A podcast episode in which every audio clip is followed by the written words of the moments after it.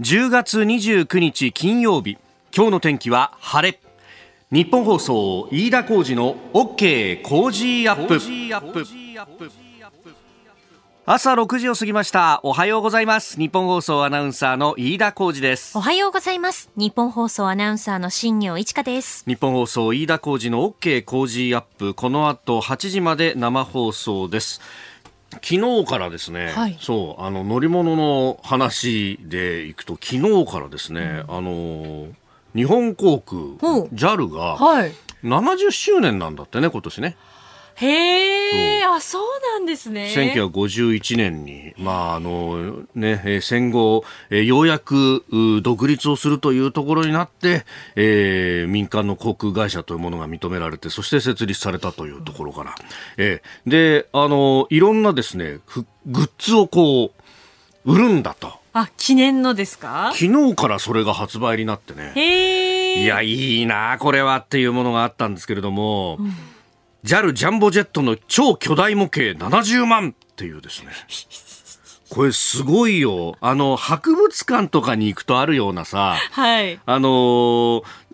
中をこうくり抜いて見せるようになっているやつで、ほら、中のさ、あ、すごいこの昔のあの演じと、これはだから黒っていうかね。そうですよね。そう、ちょっと紺っぽいあの2色のラインが入っていてっていう、はいはい、しかもジャンボジェットですよ。すごいで、これ、あの、中の様子も見、見られるっていうですね、えー、えー、もう、椅子も含めてこう成功に、え再現されているっていう、ね、よくできてますね。ねあの、ジャンボっていうと、ね、えー、アッパーデッキって呼ばれる2階席が、ね、えー、そこに、まあ、一番最初のジャンボはそこがこうファーストみたいになってて、すごい豪華な席だったみたいな話は噂として聞くんですけど、ね、その後あそこエコノミークラスにも使用で使ってるのがあって、で、あの、下の席はさ、はい、通路2本で、うん、結構こう、すし詰め状態だったけど、あの、上に上がっていくと通路1本で、で3、3だったかな。私、あの、初めてアメリカ行った時、ニューヨークに行った時に、そのアッパーデッキにですね、はい、帰り脱便だったかな、座って、なんかあの、飛行機の中で階段を登るっていうだけでワクワクするみたいなね。ええ、で、これは楽しいぞと思ったら、修学旅行の子たちと一緒になって、うわ、これは参ったな、みたいなね。寝らんねえなみたいなことだったんですけどそう今回これ25分の1っていうねモデルプレーンで、えーたえー、全長が267センチ、えー、幅240センチ、高さ52センチ、かっこ台座含まずっていうですね。えー、でっけえな。結構大きいですね、それね。そして価格は税込み70万円、1個限定。1個限定 ?1 個限定。いやこれいいな、欲しいなと思うんだけどさ、絶対怒られるよね。どこか何かこう保存する倉庫とか確保しないといけなくなってきますよね。お前どこ置くんだよそれ 絶対言われるよね。家に置くのはちょっとね大変な部分もあるかもしれないですけど。まあそんなことをですね、思いながらですね、じゃあなんか手頃なもんはないかなと思ったら、うん、ハッピハッピーはい。しかもあの、あの、JAL って書いてあって、で、うん、反対側に日光って書いてある。あれ？あれですよ。それってビートルズのそうそうそうそうあれですか？あのビートルズがトラップから降りてくるときに羽織っていたあれあれ。あれ？あれがね、売るんだって。あ、それは欲しいかもしれませんね。これちょっとさ、いいよね。それはちょっとくすぐられますね。復刻柄ハッピー。ええー。6380円。いいのこれいいよね。いいですね。これは欲しい。これぐらいだったらなんとかなるよな。まあ絶対だどこで着るんだお前って言われるけど。記念ですよね。いや本当だよね。あの法被ーないものかって思いましたよね本当に。そうそうそうそう映像で見ながら。そうだよね。真剣に検討しようかな。ハッピーを。おおえー、JAL ショッピングで売るそうです。あの、ネットで販売するということなんですけれどもね。えー、ご興味ある方がどのくらいいるのかっていう話ですけれども。ああ、そうだな。あの、この間、あの、ズームに鳥海さんが来たって、はい、えー、鳥海高太朗さんがいらっしゃったって話だったんで、うん、そっか、鳥海さんだったらこの話盛り上がっただろうな。そうですね。また機会を見つけて、えー、どっかでコラボしたいと思います。はいあなたの声を届けますリスナーズオピニオン、えー、ぜひメール、ツイッターでニュースについて、えー、ご意見を寄せください、えー、今朝のコメンテーターは元内閣官房副長官で慶応義塾大学教授の松井浩二さん。6時30分頃からご登場いただきます。まずは若者の投票意欲について、えー、いよいよ総選挙近づいてきております。投開票日です、えー、そして、えー、7時頭、えー、衆院選あさって投開票へ、えー、ということで、まあ、論点についても聞いていきましょう。えー、そして今新業アナウンサーのニュースでもありましたが台湾の蔡英文総統がアメリカ軍による訓練の支援を認めるというニュースが入ってきました、えー、さらにはアメリカバイデン大統領が大型歳出産を 200, 200兆円に半減させたというニュース、えー、そしてキーワードは G20 サミットについて。でさらに7時40分過ぎスクープアップのゾーンでは来月からイベントの上限1万人というのを解除すると、えー、定員の半分までは入れていいという形になるという、まあ、スポーツ文化イベントの今後コロナとの、まあえー、どうしていくというあたりも聞いていきたいと思います。えー、さて、えー、スタジオ長官各紙が入ってまいりました。まああの衆院選いよいよというところで、まあ、終盤のですね、情勢についての、まあ、調査というものを行った会社は、それを一面トップに、えー、掲げております。えー、読売新聞と日本経済新聞と、えー、読売の見出しは、自民単独過半数は微妙、えー、日経は自民単独過半数の攻防と、いうふうに終盤情勢について書いているというところであります。で、えー、他各社はバラバラというところですが、朝日新聞は、えー、コロナワクチンの3回目の接種について、えー、厚生労働省の方針を書いています。12歳以上全員と。で、えー、2回目接種から8ヶ月後ということが出てきております。うんこれはあのブースター接種どうやっていくのかなっていうのとあとよ、ね、ここのところいろんな研究も出てきてますけれどもあのファイザー打った人がその後モデルナ打った方が抗体の数が上がるとかそういうこう交差接種というものをどうしていくんだろうなというあたりもですね、まあ、あの今後そこら辺は詰めていくというようなことでもあろうかと、えー、思いますがまずあのワクチンそのものは確保ができると、えー、いうことのようです、えー、それから毎日新聞は熱海の土石流災害あの盛り土について、えー、あそこを造成した前の所有者の関係先家宅捜索ということを業務上過失致死容疑でということが一面トップであります。えーまあ、今のね、えー所有者も重過失ということで、まあ、家宅捜索が行われていると、えー、どこまで捜査で解明できるのかというあたりだろうと思います。でそれから各紙あの経済面で書いてますけれども昨日、おとといと金融政策決定会合が開かれました日銀の、まあ、意思決定機関というところであります。まあ、基本的にその金融緩和は継続をするんだということが出てきておりますけれども、うーん、これね、あの、日銀のペーパーを読むとですね、大体いつも、えー、賛成多数で決定というふうになっていて、で、えー、内訳を見ると、あの、私、夕方の番組やってた頃にも、何度もコメンテーターでもね、出ていただいた、えー、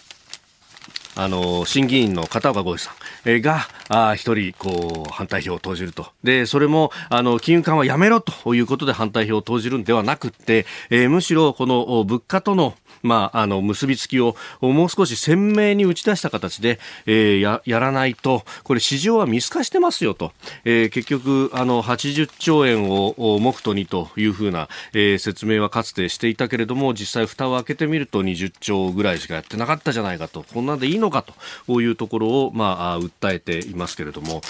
ただあ、まあ、多勢に無勢という感じでね、えー、孤軍奮闘してらっしゃるなというのとそれからあの片岡さんの任期も来年にはと確かああいうようなね、えー、ことにもなってくるあたり、その先、まあこれあの国会の同意人事ということにもなりますんで、えー、まあどういう方を入れていくのか、まあかつてはですね、この審議員もそれぞれの椅子に、まあある意味、えー、こう、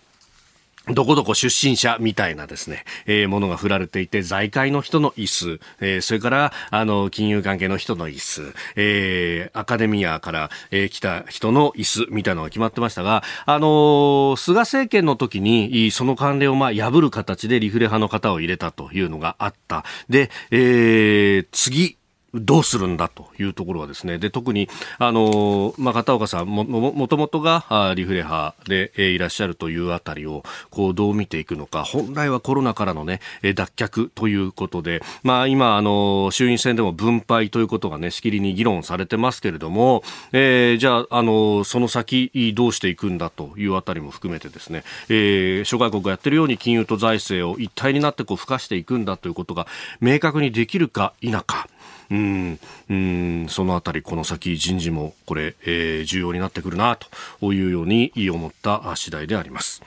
えー、ご意見お待ちしてます。COZY コージーアットマーク 1242.com です。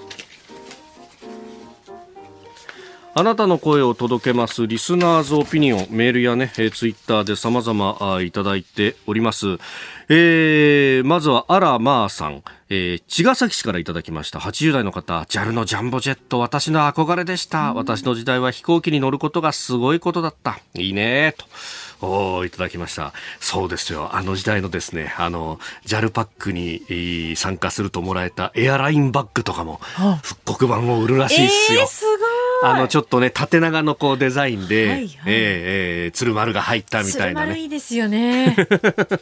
うん、なんかこう、ロゴだった時ありましたよね、あはいはいはい。あの、日本屋システムと合併してっていうね、うんうんうん、あの、口の悪い人がですね、えー、JAL のところにこう、ちょっとこう、あの、おなんというかあの J のマークみたいのがあって、あれがジャノルに見えるみたいなね。いう人もいましたけど。そうそうそうそうそうそう懐かしいやっぱねあのあれがいいよな、ね、鶴丸のマークがね素敵ですよね。そうそうそう、う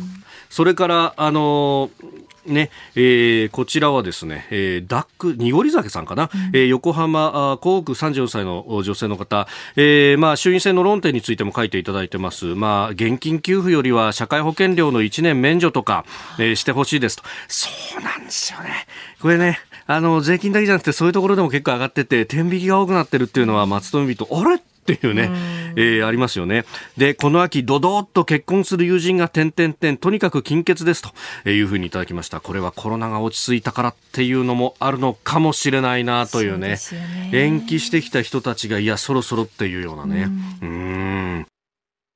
この時間からコメンテーターの方々にご登場いただきます。えー、今朝は元内閣官房副長官で慶應義塾大学教授松井浩二さんです。おはようございます。おはようございます。よろしくお願いします。さあ、まず、ここで伺っていくのは、あ衆院選の若者の投票意欲について、松井さん、あの、大学でも、はい、接していらっしゃると思いますけれども、はい、若い人たちとは、この政治に対する関心だとかっていうのはどうですか？やっぱり一般的に低いんですよね。で、まあ、ただコロナということを、まあ、一つの契機にね、はい、要するに、君らの生活っていうのが大きく、例えば政治判断によって影響するよねと。例えば今回、ロックダウンみたいなことをどう捉えるかとか、はい、あるいは、まあ、いろんなイベントの開催制限後でそういう話もあるのかもしれませんが、そういうものとか全部君たちの、まあ、アルバイトがなくなるとかいうようなことも含めて、それからキャンパスライフが全くまだ今の2年生なんかキャンパス来たことないっていう子がいるんですよね。ですか。ら、やっぱりその判断というのは最終的に政治が判断せざるを得ないわけで、だからどういう人をリーダーに担ぐのか、例えば、はい、あの、東京都知事の小池百合子さんのような方であれば非常に慎重に物事を捉えられるし、やっぱりそうじゃないんじゃないかという方々も出てこられてるし、まあ海外見れば、はい、歴然たる差があるわけですね。イギリスなんか再拡大していても、うん、そういう人流制限みたいなことはしないという判断をしていると。はい、だからやっぱり政治判断っていうのは皆さんにとってすごく身近なんだよということを言って、まあとにかくそれは選挙を行ってくれという話はしてるんですが、まあ私の授業を取ってくれたり議論してる子は、まあある程度理解してると思いますけど、一般的にはやっぱりちょっと政治はやっぱりうさんくさいっていうか、あんまり政治に関わってるのはどうもねという、はい、そういう感じを持つ若者が多いですね。うん、えー、確かにこのコロナ禍で特にその存在っていうのがなんというかクローズアップされたなって思うのが結局あのどう判断しても絶対どっかから批判が出ると。はい感染を完全にこうあの撲滅したいっていう人にとってはちょっとでも緩めたらそれだけで違反になるし一方で経済、まあ、人々の生活を考えるとなんか落としどころをこうどこに捉えるかっていうのがあこれこそが政治の役割だったんだよな。でもそこから逃げる人もいるよな、みたいなところもだからやっぱりリスクを取らないっていうのは、安全サイドに行くっていうことなんですね。安全サイドっていうのは特にあの、感染の、まあ、今の最近、ここ一月ぐらいは違いますけど、はい、やっぱり初期でワクチンがまだ行き届かないときは、やっぱ高齢者の方々のすごいこう、脅威感が強くてですね、はい、で、そこにやっぱり引きずられて、若者はもうちょっとなんか活動したいんだけど、やっぱり高齢者の方々はやっぱり自分の命に関わるもんですから、はい、そうすると政治はそこに、そこから批判されることをすごく敏感に恐れる。したがって、こう、強め強めの、はいあの、まあ、営業規制っていうようなものについてですね、なかなか解除しないとか、ちょっと解除すると、例えば本来だったら自由、自由主義を標榜すべきリベラル勢力の方々が、むしろ、いや、なんで今こんな解除するんだと言って、圧力をかけるというような、ちょっとねじれた状況も起こってしまってですね、まあ、今日に至って、まあ、それは良かったのかどうだったのか、人流抑制が効いたのか効かなかったか、今後検証していかなければいけない。ある局面では絶対必要でしょう。だからそこら辺がですね、やっぱり政治判断というのはとてもあの臆病だなと僕は思いました、やっぱりみんなリスクを取らないで逃げならない。はい、じゃあ、本当にロックダウンみたいな法規制を考えるのかっていうと、そういうことは誰も考えないで、なんか空気による支配みたいな、はい、そういう日本政治のちょっと特徴が出たなと思って、ここは落ち着いた今こそ、そろそろ議論しなきゃいかんところだと思いますね。うん。あの松井さん、そのキャリアの中で、はい、えー、官邸の中にも入られて、はい、官僚としてお仕事された、そしてその後政治家としてというのもありました。あのここのところ、あの、ロンダン紙に、あの、書かれた文章の中で、ええ、僕、ああ、なるほどと思ったのが、中に入って分かったのは、官邸の中っていうのは空洞だったんだっていう。え、この、意思決定の何か空洞さというか、空気によっての縛りみたいなものって、このコロナで非常に顕著になった気がするんですそうですね。あの、安倍政権は安倍一強と言われて、いろんな官邸官僚なんていう言葉も生まれてですね、はい、えー、やっぱり、それでも7、8人ぐらいでしょうかね。官邸で安倍さんを囲んで、まあ、総理、総理秘書官とか、はい、あるいはまあ、一部の国家安全保障局長であるとか、内閣情報官の方であるとか、まあ、10人、秘書官まで含めて言えば十数人ぐらいのグループがいて、結構そこがいろいろな判断をした政権だと思うんですよね。でもそれをやると、もうちょっとなんか一強とか言われて、各省の役人から言うと、ちょっとその、我々はないがしろにされてるっていう感じが出るぐらい、やっぱり基本的に各省が中心の判断っていうのが、まあ伝統的な判断なんですね。でそれはもうちょっとバランス的に官邸の中に、きちんとその政権にと運命を共にするような人たちがもうちょっといてもいいんじゃないか。ただ、あんまりそれがきくなりすぎると、はい、アメリカのように、もうその政権独自の集団がですね、アメリカなんかだと3000人ぐらい、政権交代に伴ってこう変わる人たちがいると。日本は逆にそれはもうほとんど少ないわけですね。で、それはやっぱり多少内閣人事局を作ったりして、そういう人を増やしていくと、これはまた批判も出るわけです。そうすると誰見て仕事してんだと。まあ、批判されるようなあの案件もあったと思います、確かにね。難しいところなんですけど、非常に日本はやっぱり伝統的に官邸が弱くて、うん、安倍政権だって本当に支えた人は十数人だと思いますよ。あの、自分が政権とこうある種運命を共にするような形で支えた人たちはね、はい、うん。そうですよね。この30年間はその形を求めてきたけれども、実際できたらどうなったっていうところとか、これから検証していかなきゃならないですそうなんですよ。で、使う方もやっぱり、その、忖度政治っていう言葉が一時流行りましたけど、はい、やっぱり忖度するような人を可愛がってしまうとかいうところがあって、まあ特に、まあ菅さんが官房長官としてそういう内閣人事局を活用して、はい、あの、ややかあの官僚のスクリーニングしすぎたっていう批判があって、ちょっと安倍さんとは、あの、ニュアンスは違うんですけどね。うん、えー、えー、その辺も含めてですね、今日も8時まで深めていきたいと思います。今日もよろしくお願いします。お願いします。さあ、今度の日曜日衆議院選挙日本放送は5時間半の大型特番日本放送衆議院選挙開票速報日本国民の選択話をお送りします。えー、前半が私だと新業アナウンサーのコンビでお送りし、はい、後半はパーソナリティがあ報道部森田浩二デスク、そして箱崎みどりアナウンサー、まあ、飯田浩二と森田浩二ダブル浩二体制でお送りいたします。えー、そしてスタジオのコメンテーターですが、長谷川幸宏さん、須田慎一郎さん、そして産経新聞文論説委員長の乾正人さん登場です。さらにですね、はい、夜9時台には常年司さんにもお電話つなぎます。うん、えー、各政党幹部へのインタビューや激戦区からのリポート等々、えー、今回若手の熊谷前島、あ内田あ各アナウンサー、えー、選挙取材初挑戦、さらにスポーツチームからも山之内洗川、大泉アナウンサーも参戦いたします。えー、新行アナウンサーのリポートもあります。はい。えー、そしていつもの飯田浩二の OK 工事アップと同じようにですね、ぜひメールやツイッターでご参加ください。はい、えー、宛先は参加しやすいように Cozy と同じにしました。はい、えー、メール cozy アットマーク 1242.com、cozy アットマーク 1242.com、ツイッターはハッシュタグコージー1242、ハッシュタグコージー1242です。はい。えー、今回はあなたと一緒に作る選挙特番ということであります。ぜひ、こちらもお聞きください。えー、7時58分、えー、投票箱の蓋が閉まる直前、2分前からスタートして、えー、そこからですね、えー、夜まで5時間半にわたってという感じ。私と新業アナウンサーは、えー、日付が変わる前ぐらいまでということになりそうです。えー、ぜひお聞きください。ここで、ポッドキャスト YouTube でお聞きのあなたにお知らせです。お聞きの配信プログラムは、日本放送飯田浩二の OK コージーアップの再編集版です。AM、FM ラジオ、ラジコ、ラジコのタイムフリーではニュースだけでなく様々なコンテンツをお送りしています。スポーツの最新情報やエンタメ情報、医師が週替わりで登場、健康や病気の治療法を伺う早起きドクター。さらに、羽田美智子さんのいってらっしゃい。黒木ひとみさんの対談コーナー朝ナビなど盛りだくさんですぜひ AM、FM ラジオ、ラジコ、ラジコのタイムフリーでチェックしてくださいあなたと一緒に作る朝のニュース番組飯田浩二の OK コージーアップ。日本放送の放送エリア外でお聞きのあなたそして海外でお聞きのあなたからの参加もお待ちしています。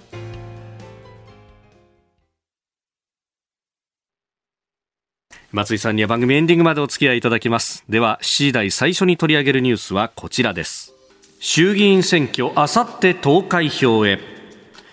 えー、衆議院選挙はあさって日曜今月31日に投開票日を迎えます、えー、この時間は今朝のコメンテーター松井浩二さんにこの選挙で気になる政策について伺ってまいります。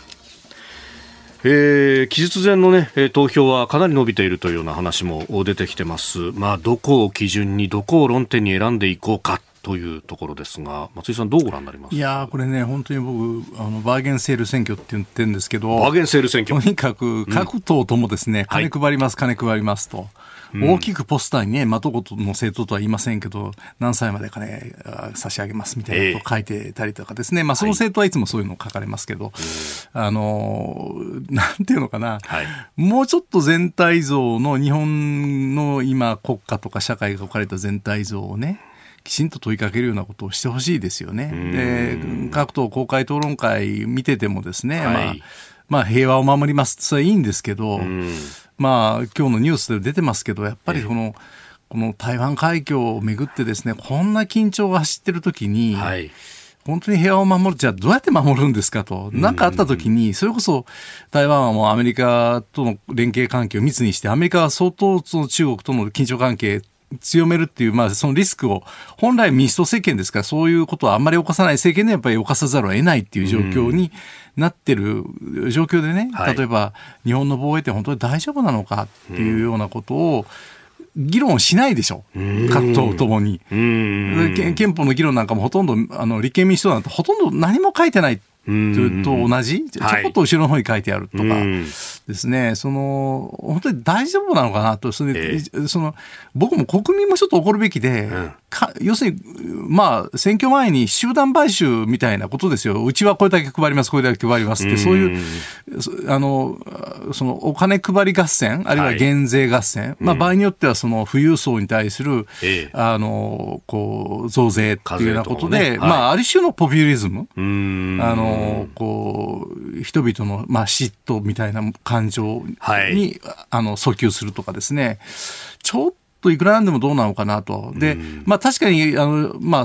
主要先進国もですね、ここは財政ふかすところだというふうなタイミングだと、それはそう思いますよ。ある程度は仕方ない。うん、だけど、やっぱり中長期的なビジョンでね、アメリカだってやっぱり、大盤振る舞いしつつ、やっぱりそれでいいのかっていう議論が起こってるわけですよね。うん、アメリカの民主党だってね。物価が高くなってくる。そうです。状況ではどうだと。で、それはあの、財政規律、市場主義であってもいけないとは思うけれども、やっぱり将来世代のことを考えたときにね、最初の話題で、やっぱ若い人たちがしらけちゃうっていうのは、今が良ければいいんですかと。我々、結局、我々がどっかで付け払わざるを得ないっていうときに、やっぱり年金のシステムとかいろんなシステムに対して若者がもう不信感を持ってるわけですよね。どうせ払われないんでしょって思っちゃったり、ね、そうですよ。要するに、まあ、今こうやって金使って、最後の付けは我々でしょ、っていうふうにみんな思ってるわけですよ。いや、だからこそ君らが立ち上がらなきゃいかんのだよという話をしてるんですけど、はい、だからそういうこう中長期的な危機感みたいなことを訴える政党がほぼ皆無。国民民主党は多少そういうことを言うかなと思ったら、はい、まあ、国民民主党もなんかそういうことは言うのややめてるっていう感じ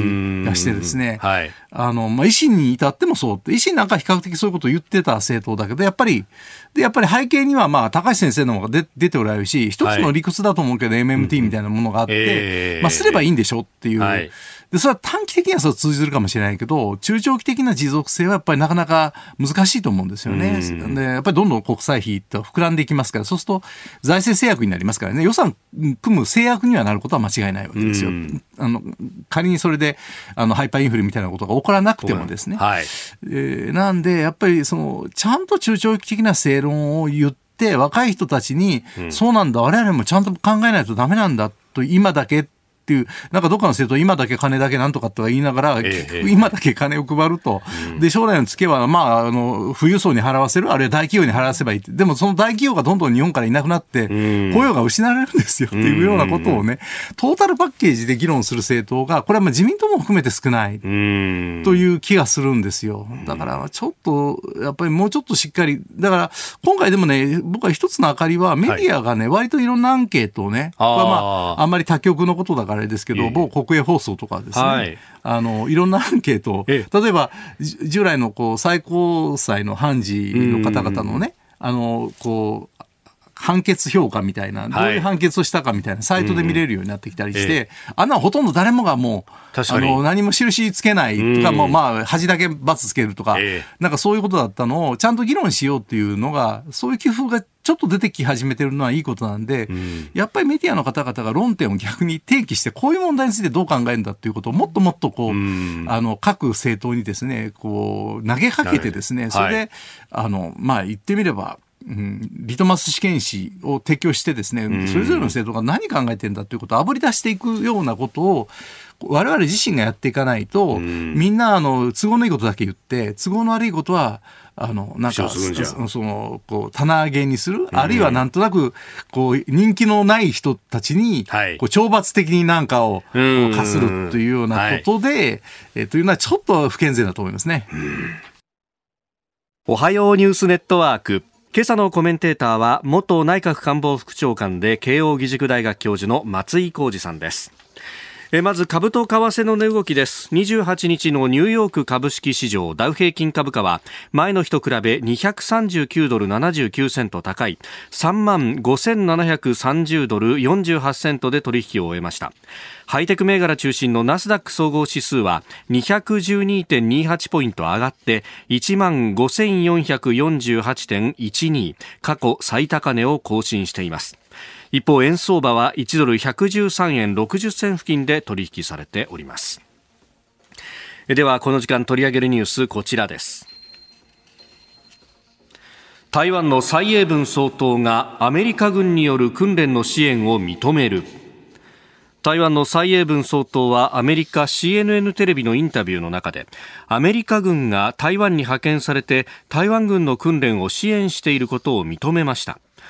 台湾への軍事的な圧力を強める中国を牽制する狙いがあるとみられています。CNN は1979年のアメリカと台湾の断交でアメリカ軍が駐留しなくなった後訓練の目的で台湾にアメリカ軍がいることを総統が認めたのは初めてだと伝えているということです。CNN によるとインタビューそのものは26日、まあ、今週火曜日に行われたものということですがこれは大きなニュースです、ね、いや大きいと思いますね。もういよいよここここにいたことここに至ったかっていう感じじゃないでしょうかね。でこれね日本の選挙でね、さっきも話をしましたけど、はい、こういう話が全然話題にならないと、私、不思議でならないんですよ。これ、公示日に北朝鮮がミサイル撃ったし、そうなんですよ。ね、日本の周りを中路の艦隊がぐるっと一周したしっていう。えー、でそういう状況でもね、私別にここで特定の政党の話をするつもりはないですけれど、そういう状況にあってもね、はい、まあ要するに平和憲法を守りますと。で日本はもうとにかくあの、平平和主義ですという一言で、はい、あの全てを片付けるとか、あるいは防衛費の膨張がおかしいと言ってる政党があるとか。はい。まあ、はっきり言っても韓国のあの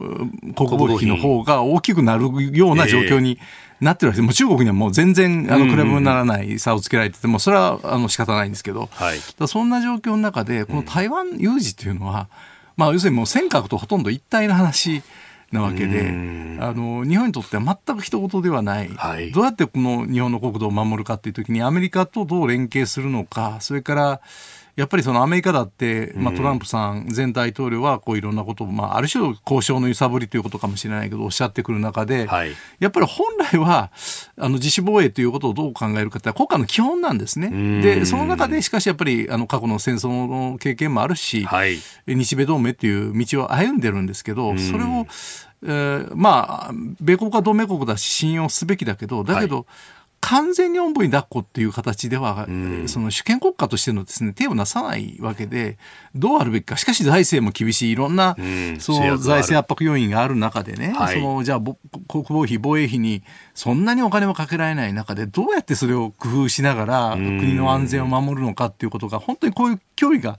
まあ、隣国とか隣地域に迫ってる中でですね、はい、あのやっぱりあの選挙における争点としてね、それぞれの国が、あのそれぞれの政党が何を考えていくのかっていうことを、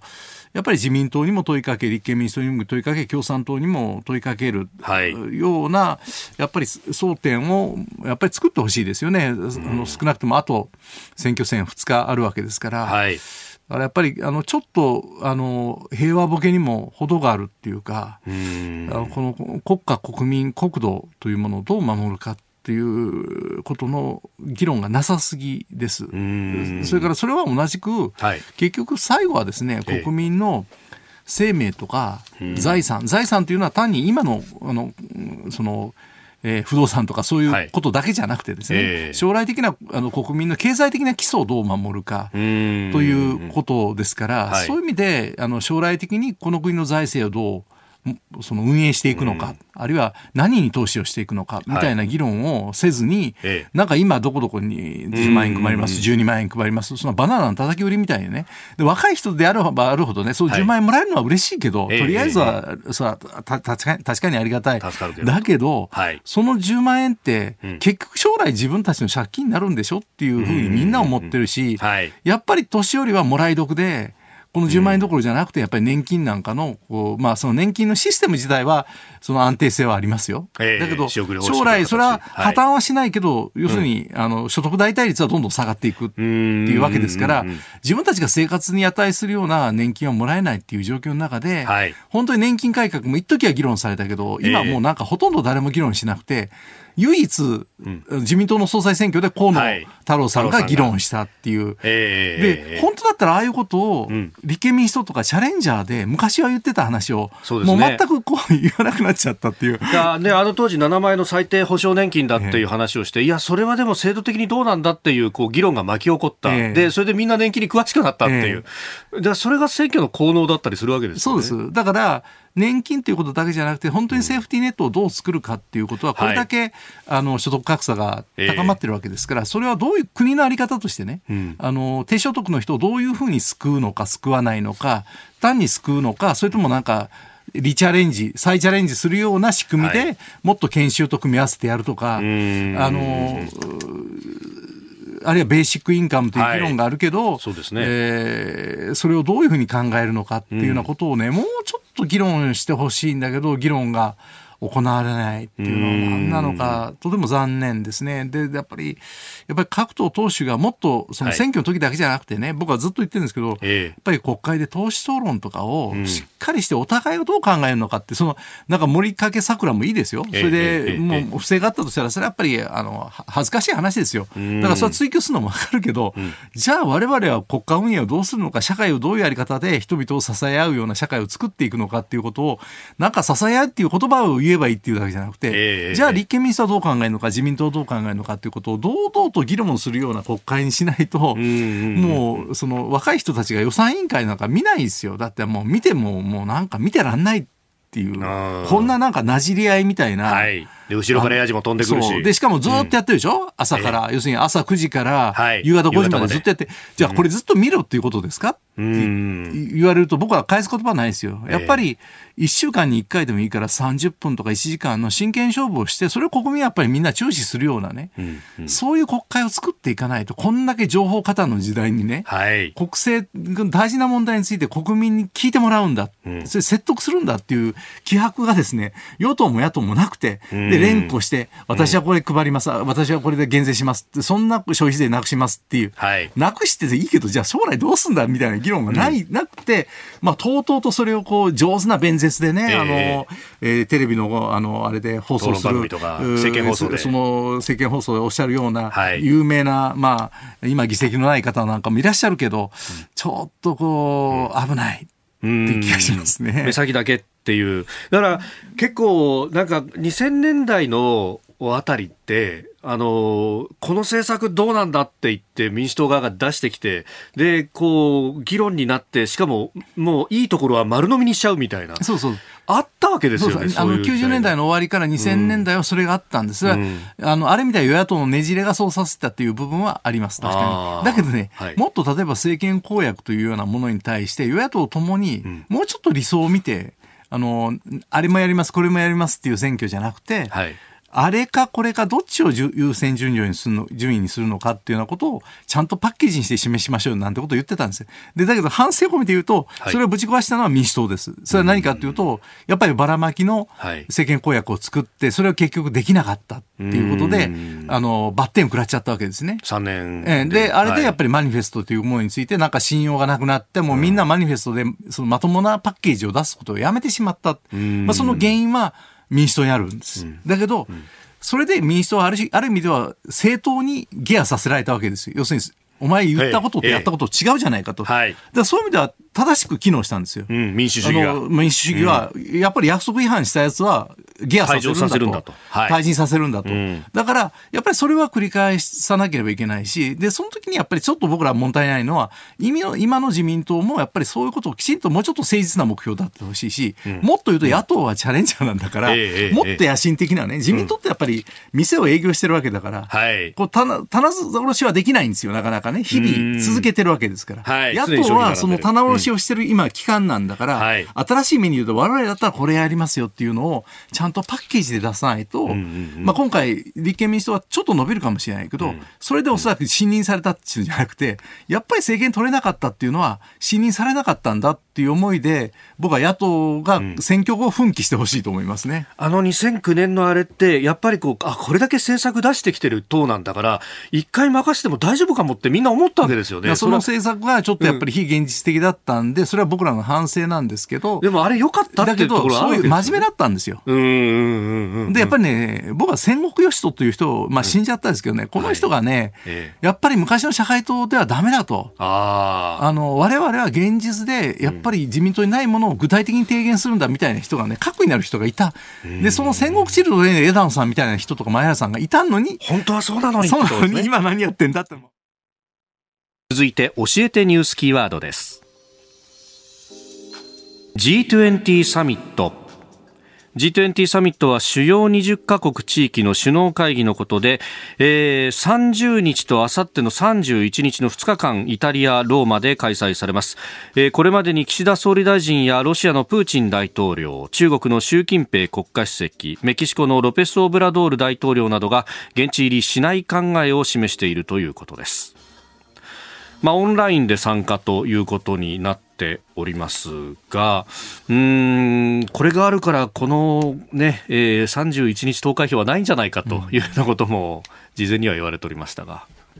そうですね、えー、まあ本当はまあオンラインも大事ですよ、確かにね、大事ですけど、本当はやっぱりあの首脳が顔を合わせる機会っていうのは、やっぱり大事にしてほしかったとは思いますけどね。あの、まあ、この後の政治日程とかいろんなことを考えて、はい、あとは、えー、岸田政権の賞味期限の問題もあって、一週間でも早い方がいいっていう判断だったのかもしれませんけどね。あのまあまあ、それはそれで一つのご判断ですけれども、でやっぱりこういう G20 みたいなものが出来上がったのは、とても国際的な枠組みとしてはいいわけですよね。G7 だけでカバーできるっていう経済であるとか人口であるとか、えー、それこそ地球温暖化っていうことで言えば、やっぱりそのエリアの広がりっていう意味においては、こういう枠組みができたのはすごく大事なことだし、こういうところで中国も含めて、本当はその主要国がですね、変な一触触発みたいなことにならないようなこととか、あるいは結局、まあ、温暖化対策がまさにそうですけど、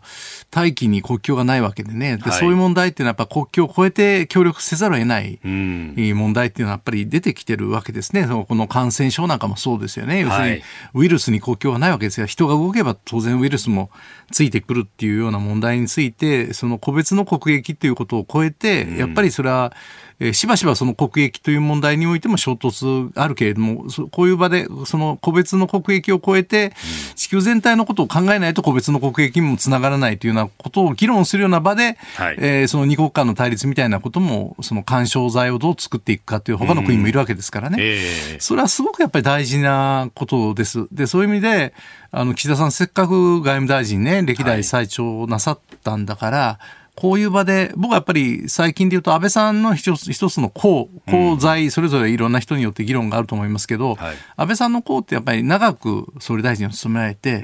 やっぱりあの、主要国の中でも、こう、キャリアが長くなったっていう、それの日本国全体にとっての、はい、あの、利益ってすごくあるわけですね。信頼されて。まあ、安倍さんの人柄もあるでしょう、おそらく。で、やっぱりこういう場、オンラインでとにかく機能としては済むかもしれないけど、はい、やっぱりできるだけって顔を合わせて、それでまあ冗談を言ったり、こう、なんていうかな、冗長性っていう言葉があるんですね。あの、人と人と話をしたときに、はい、おそらく役割としてはズーム会議でできるけど、えー、ズームの時になんか雑談とかね、ちょっとした休憩の時間帯にですね、はい、みんなそれぞれ画面オフにしてなんか仕事してるとか、で、またあの、会議になったら戻ってくるっていう、そうじゃなくて、その休憩の時間帯に、おい、ところでさ、って、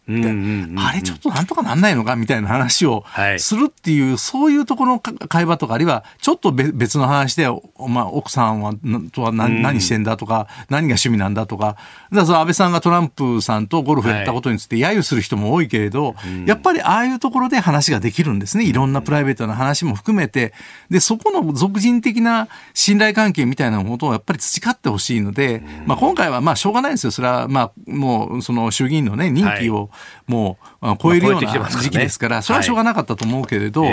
っぱり次からはもうオンラインで済むと言ったって、その、あ、そう、河野太郎さんがね、僕有名な、あの、あもうそ、これは僕に対してだけじゃなくて、いろんな人に言ってる有名な言葉があってね、はい、えっと、ど、どっかの外外務大臣にですね、ええお前電話一本で外交ができると思うなよって言われたっていう。はい。それ彼はものすごい電話会談とかやったわけです。外外外相会談をね。だからどっかで、誰かベテランの外務大臣に、お前は電話一本で外交が済むと思うなよって言われたって、それは、おい、若いのっていうことで、老練な、はい、あの、先輩としてのね、忠告として。東南アジアの国かなんかでしたっけね。ええはい、で、言われたっていう話をされてて、それは、あの、河野さんは、あの反省されてましたね。あのついついその機能的に、はい、まあ今で言うとオンラインで話が済ましちゃう。あるいは電話会談で機能はできるけど、そこの人間と人間の触れ合いとか、一緒に飯を食うとか、これやっぱすごい大事なことで、僕はこのコロナでものすごく残念なのは、はい、古食？黙食？みたいなことが、なんか、その、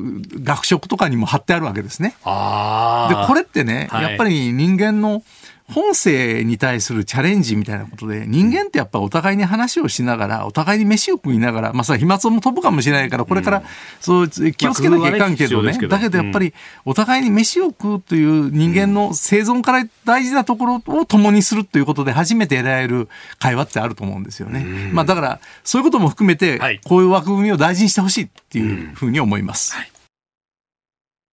続いてここだけニューススクープアップです。この時間最後のニュースをスクープアップ。来月からイベントの上限1万人を解除。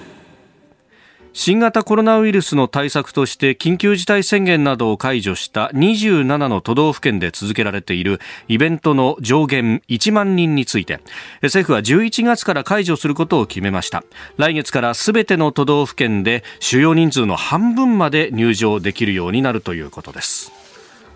やっぱこのニュースはいろいろとね、反応いただきますね。松戸市秋久さん。えー、クライマックスシリーズ及び日本シリーズでの観客数の制限が見直される模様。我が家、地元、ロッテを球場で応援したいですというふうにいただきました。まあね、チケットも発売になるというタイミングですけれども、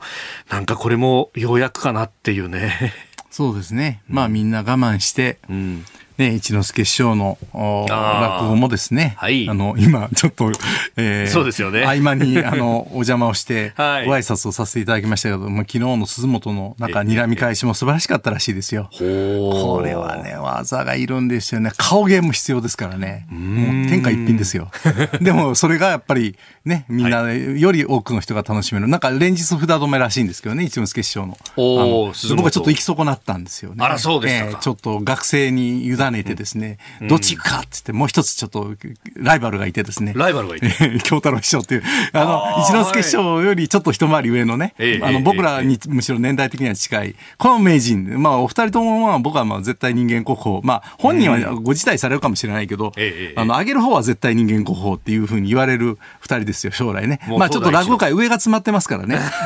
まだ今言うとね、あの、筆記の引き出しになりますけどね、そういうお二人が今、鈴本と、それから末広っていう、これもまあ、江戸の二大、二大、えー、定石ですね、はい、あの、寄せ、ええ、そこでこう、しのぎを削っておられて、それ今、同じタイミングで同じタイミングでですね、その夜の鳥をね。で、確か京太郎師匠は、えっ、と、鈴本の、うん、えー、一之輔師匠が鳥の、うん、中の、はい、えー、中入りだったかな、あの、途中出ておられるはずです。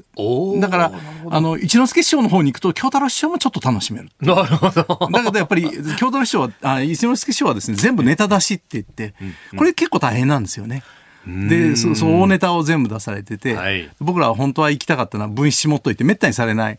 あの人情話をねあのされて、まあ、なそれも大好評だったみたいですけど、うん、まあ、だそういうのも、あのまあ、これからはね昔はちょっと半数制限とかいろいろあってもう今は寄せも、はい、あの戻ってますけど。あの、末広にしてももうフルに埋まってて、で、まあ、話し家の方々も、いやー、懐かしい、久しぶりに帰ってきたって感じですねってみんな嬉しいんですよ。やっぱお客さんがそうなんですよ。いて。で、まあ、いろいろ今ね、あの、トレースしてるけど、はい、はっきり言って寄席は結構笑い声も出ますけど、うんうんうん、待ってましたとかね。そうですね。えー、声もかかる。黒門町とかね、昔で言うと文楽師匠、そういう掛け声もかかるところだけど、うん、でもそれでも、その客席でクラスターは起こってないんですよね。うん、さ普段そんなマスクしてますし、うんうん、そんな大声で、あの、わーわー立ち上がって汗飛ばしてっていうことはないので。換気もしてるし。そうです。だからクラシック音楽なんかもっとそうで、うん、これもまあ、ブラボーとかね、昨日、N 響でブロムシュテットさんっていうおじいちゃんが来て、94歳ですよ。はい、94もうベルリンでもウィーンでもどこでももうリスペクトされてるおじちゃん来て、日本で隔離期間で一月いてくれて、それでやっぱりブラボーかかってました。サントリーホールの人が、こうか、あの、初日でブラボーがかかっちゃったから、まあ昨日もかかってましたけど、ブラボーはやめてくださいっていう、こう、最初からこうやってプラカード出してですね、それぐらいみんな気遣って、ブラボーかけたってみんなマスクしてですな、シャウトじゃないですよ。あの、それなりの声で響きますから。はい。だからそれで飛沫が飛ぶってことは本当はあんまりないとは思うんだけど、それみんな我慢してるんですね。みんな我慢して最後総立ちになって何度も何度も指揮者をこう。でもそういう感動っていうのを、やっぱり、我慢してきて、それはしょうがなかったと思います。だからそれをやっぱり安全になったらみんな、うんそういう芸術を楽しむって、それは、あの、生きるよすがだし、あの、そんなね、あの、非常介師匠はそんな大したもんじゃないとおっしゃると思うけど、いや、でもさ、聞いてる人たちから見れば、うん、それが、あの、生きる喜びなんですよ、その寄席に行って一之輔師匠のね、睨み返しって別に人生の教訓が睨み返しにはないですよ。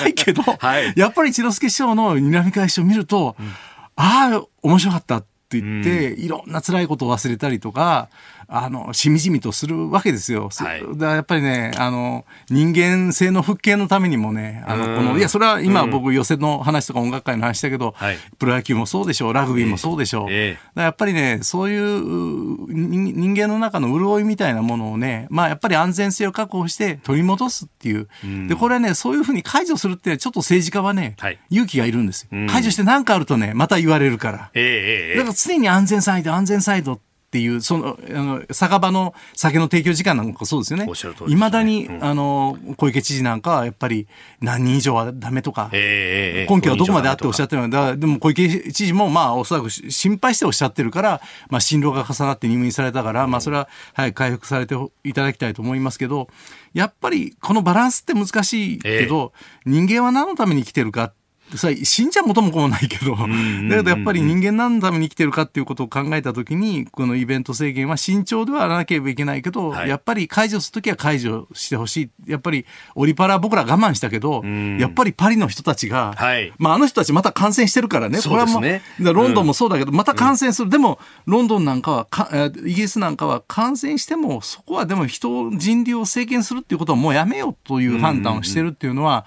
いろんな議論があって、ってのことだと思うんですね。ね感染して重症化する人はちゃんと救っていくっていう体制は作るけどっていう、ね、だからそのために全部抑制しちゃったら経済も死んじゃうし、うんはい、人間性が死んでしまうっていうことじゃないかなと僕は思いますけどね。やっぱり本当そうやってこうイベントに行ったりとかしてで空間を共有した時間を共有した最後ちょっとじゃあいっぱいやって、うん、ね感想言って面白かったなって言って帰りたいよねって。その一杯はうまいっすよね。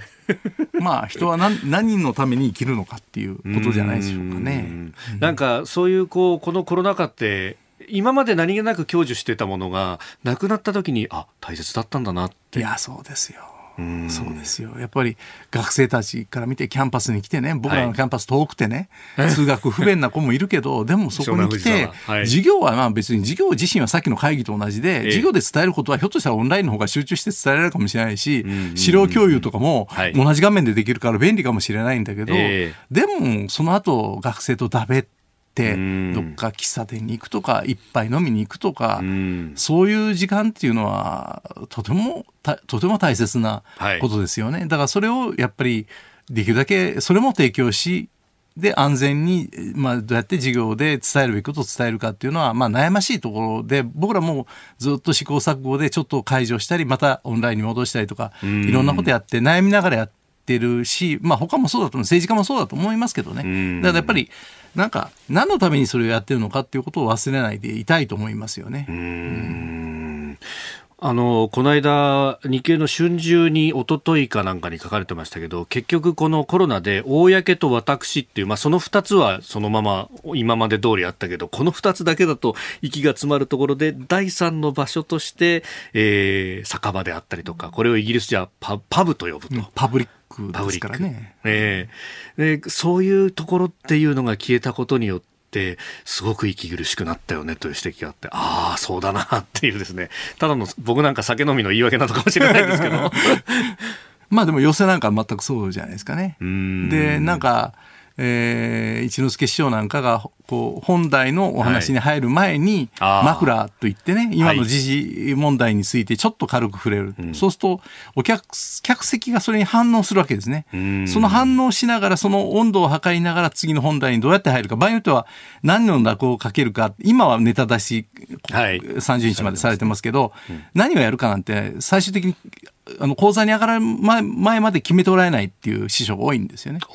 でそのその日の時事ネタでちょっと客席の空気読んで、はい、じゃあこれでいこうかもちろん寄席の場合は前の出演者が何をかけられたかによってネタがついてはいけないっていうことと、はい、それから客席の空気でじゃあこれいこうっていう。でそのそのなんていうかな枕っていうのはすごい大事で。うんうんうん。それやっぱり僕らから言うと寄席に行ってあこういう話題で俺もなんか腹立ってたけど、はい、あ横にいる人たちも腹立ってんだとかこれはすごい痛快で感動したよね。いい話だよねっていう。だけどこいつダサいよなとかなんかそういう空気がねあのお互いに感じられる場っていうのはすごい大事でえー、でそれはあのもちろん寄席だけじゃなくて落語会でもありますけど、はい、あのこれが面白いところじゃないですかね。ひょっとしたらライブの音楽なんかを、あの大好きな人たちも、音楽もそうだけど、そのミュージシャンとの客席のこう往復コミュニケーションみたいなものをすごく楽しんでおられる方が多いので、やっぱり復活してほしいと思いますよね。しかもそれが一期一会なんですもんね。そうなんですよ。そこにいる人たちってあの同じあのコンサートツアーでも翌日は同じ人ではないわけですよね。だからパフォーマンスする人たちも一期一会でその客席のによって空気が違う。うん、おそらく一之輔師匠毎日進むとこの10日間出られても、はい、おそらく昨日と今日のお客さん違うし、えー、昨日と一昨日のお客さんも違うし、その、で、書かれてますよ、ツイッターでね。うん、とても愉快なお客さんだったとかね。ああの、ね、おそらくその時のノリの良さとか、あるいは今日はちょっと、あの、割と落ち着いてるっていう時と、とても今日はなんかすごい反応がいいっていう時と、おそらくご本人の体調とかネタとかによっても違うでしょうし、それは一期一会でそれぞれに楽しいんですよね。本当ようやくここまでっていうね。そうですね。はい、えー、今日のスクープアップイベントの上限1万人解除というニュース取り上げました。このコーナー含めてポッドキャスト YouTube ラジコタイムフリーでも配信していきます。番組ホームページご覧ください。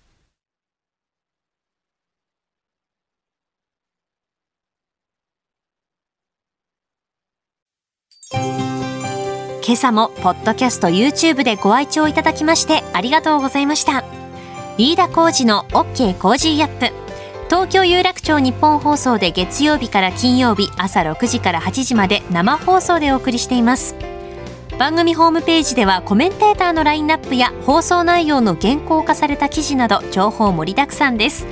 今お聞きのポッドキャストもホームページからお聞きいただけますし私が連載をしています。新業一華のパラスポヒーロー列伝というコラムもご覧いただけます。